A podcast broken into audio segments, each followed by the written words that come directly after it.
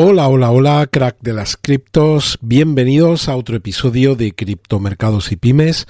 Mi nombre es Juan Luis. Hoy vamos a ver quién está comprando Bitcoin y quién está vendiendo Bitcoin en este momento de corrección. ¿Y qué es lo que ha pasado en un día como hoy, teniendo en cuenta cuánto nos queda, cuántos días nos queda hasta el halving en los ciclos anteriores, si estábamos corrigiendo, qué porcentajes, todo esto lo vamos a ver en este episodio. Así que si tienes un dólar o un euro invertido, te interesa quedarte. Te recuerdo muy rápido que este ebook que tienes en pantalla te lo puedes descargar de forma gratuita hasta el día 31 de enero. Es un ebook en el que intento compendiar todo lo que he vivido, también diría todo lo que he sufrido desde que llegué al mundo cripto a comienzos del 2017. Te recomiendo su lectura. Es muy sencillo, lo único que tienes que hacer es suscribirte a la newsletter. Tienes el enlace en la descripción del episodio. Es gratuito y te puedes dar de baja cuando quieras. Además, en la newsletter todos los días comparto alguna métrica hacemos algún análisis o bien de una métrica on-chain, de algún gráfico técnico que entiendo que es interesante, como te decía antes, si tienes algún dólar invertido en este mercado. Y también te recuerdo que mañana deja de estar disponible la Masterclass Cartera 14, una cartera que invertí en diciembre con 14 proyectos, que esa cartera está diseñada para tener una rentabilidad enorme y que con esta corrección pues tiene más recorrido teniendo en cuenta que la desharemos cuando lleguemos a los máximos del ciclo que no tenemos la certeza de cuándo ocurrirá probablemente en una horquilla entre el final del 24 y principio del 26 tienen los detalles en la descripción del episodio y en la newsletter que mando todos los días vas a encontrar un código de 50 euros para aplicar a esa masterclass. Lo primero, una noticia es que se informa por parte de Bloomberg y también alguna otra agencia que China está considerando la posibilidad de llevar a cabo una inyección equivalente a 278 mil millones de dólares. La bolsa en China no deja de caer y ya lo venimos comentando en estos últimos días que probablemente veamos en China la puesta en marcha por parte de las autoridades de un paquete de estímulos que reactive la economía china. Las bolsas, ¿qué es lo que están haciendo las europeas? Aunque hay signo mixto, la mayoría están cayendo. El IBEX se deja un 0,90 hasta 9.878 puntos. El Eurostock se deja un 0,34 hasta 4.465 y el DAX se deja un 0,13 hasta 16.661.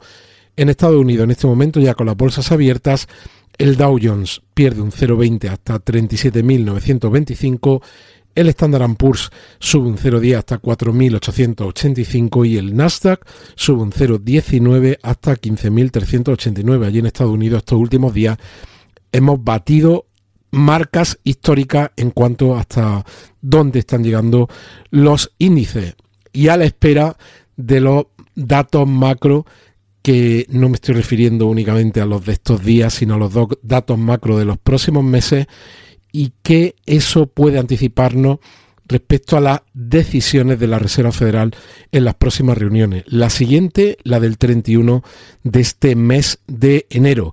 Las materias primas tenemos a la onza de oro en 2.024 dólares, la plata en, 24, en 22,46 y el barril de petróleo, el Brent en 79,60, el Texas en 74,38 y el gas natural en 2,13. Y vamos a empezar, ayer ya os lo comentaba, pero por ejemplo os comparto esta noticia de Yahoo Finance que nos dice cómo la venta de mil millones de dólares aproximadamente del ETF de Bitcoin de Grayscale se debió a la venta que tenía el fallido exchange FTX. En teoría, de acuerdo a las fuentes que cita este artículo de Yahoo Finance, ya no tienen más acciones, ya no tienen una participación superior FTX en el Grayscale Bitcoin Trust, así que al menos por este concepto ya no cabe ver más salidas de las que hemos visto y que acabo de mencionar aquí, en torno a 900 millones de dólares, de acuerdo a Coindesk, se pueden explicar por la venta de FTX. Y también estamos dando datos de entrada de los otros ETFs, de las compras de los otros ETFs. Decía al principio, ¿quién está comprando y quién está vendiendo? Bueno, pues indudablemente, que no nos quepa la menor duda, que uno de los que están comprando o uno de los que están comprando son estas grandes gestoras de activos que han recibido la aprobación para lanzar sus ETF de contado de Bitcoin y que siguen acumulando. Yo tengo aquí un, eh, vamos a decir, un monitor en el que puedo eh, hacer el seguimiento de cuánto acumulan en este momento y como veis, ahora mismo Fidelity supera a BlackRock en, el número de Bitcoin que ya acumula. Fidelity acumula en este momento 34.126 Bitcoin. BlackRock acumula 33.430. Bitwise 11.188. Y veis aquí como Franklin Templeton acumula 1.160. Tenemos a Grayscale, que es a día de hoy el que más Bitcoin acumula, pero es que no dejan de salir de su balance. Ahora mismo 558.280 Bitcoin. Y fijaos este titular, dice como los nueve nuevos ETFs de contado de Bitcoin acumulan más de 100.000 Bitcoin en 7 días de negociación. En solo 7 días acumulan más de 100.000 Bitcoin. Tenemos aquí los mayores tenedores. Solamente eh, Fidelity y BlackRock acumulan entre los dos casi 70.000 de estos 100.000 nuevos Bitcoin que han acumulado. Pero mm, tenemos que. ¿Te está gustando este episodio? Hazte fan desde el botón apoyar del podcast de Nivos. Elige tu aportación y podrás escuchar este y el resto de sus episodios extra. Además, ayudarás a su productor a seguir creando contenido con la misma pasión y dedicación.